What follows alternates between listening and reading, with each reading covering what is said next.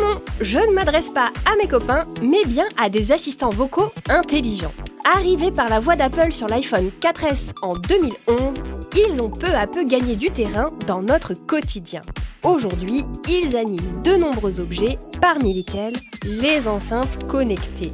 Leur avantage Répondre immédiatement à toutes vos questions et contrôler vos équipements tech compatibles exactement comme le ferait un assistant personnel. Alors, comment choisir son enceinte connectée? Je fais le tour de la question en 5 minutes, montre en main. Salut, c'est Chloé et vous écoutez le podcast tech de l'éclaireur Fnac qui vous donne tous les conseils pour bien choisir vos équipements high-tech.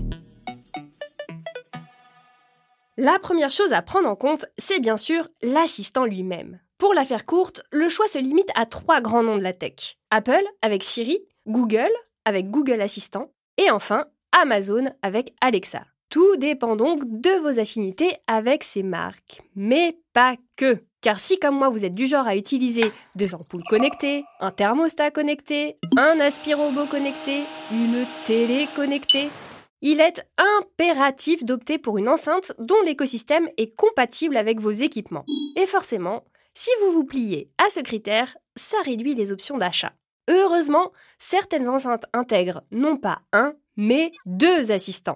C'est le cas de la Sonos One qui héberge Alexa et Google Assistant. Comme ça, si vous n'avez pas vérifié, vous avez deux chances sur trois de ne pas vous tromper. Tu veux dire qu'on est dans un programme informatique? En plus de jeter un œil à l'écosystème, pensez à comparer les différentes fonctionnalités offertes par les assistants.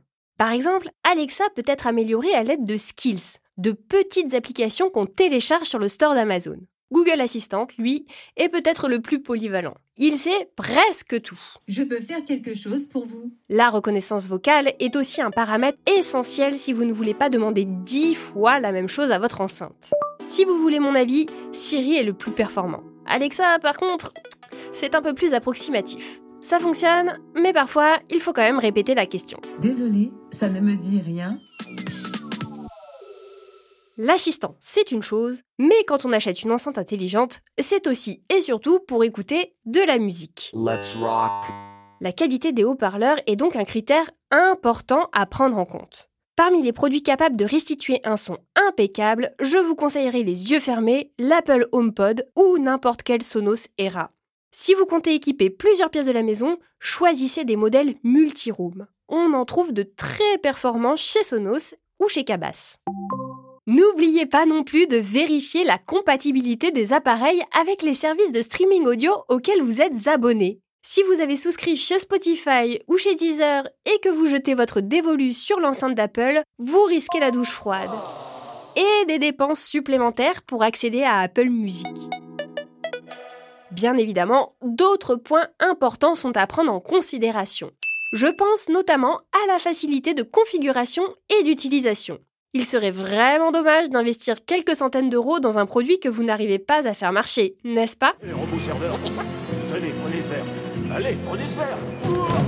Les aspects connectiques doivent aussi attirer votre attention. Évidemment, toutes les enceintes sont équipées d'une connexion Wi-Fi. Le Bluetooth, lui, vous permet de jouer de la musique sur votre smartphone sans passer par Internet. Et la disponibilité d'une prise Ethernet vous permet de profiter d'une meilleure connexion en cas de Wi-Fi capricieux capricieux ou inexistant. La connexion Wi-Fi n'est pas configurée. Je vous entends d'ici.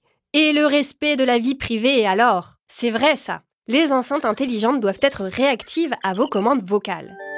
Elles veillent donc constamment. Si vraiment vous craignez de voir vos conversations faire la une des journaux demain, sachez que de plus en plus de modèles possèdent un bouton d'extinction du micro. Et hop, ni vu ni entendu. Je terminerai sur l'importance relative du design. Après tout, il y a fort à parier que vous installiez votre enceinte dans votre salon. Alors, autant qu'elle s'accorde avec la déco, surtout si elle prend de la place comme la Nest Audio de Google ou les modèles de Marshall.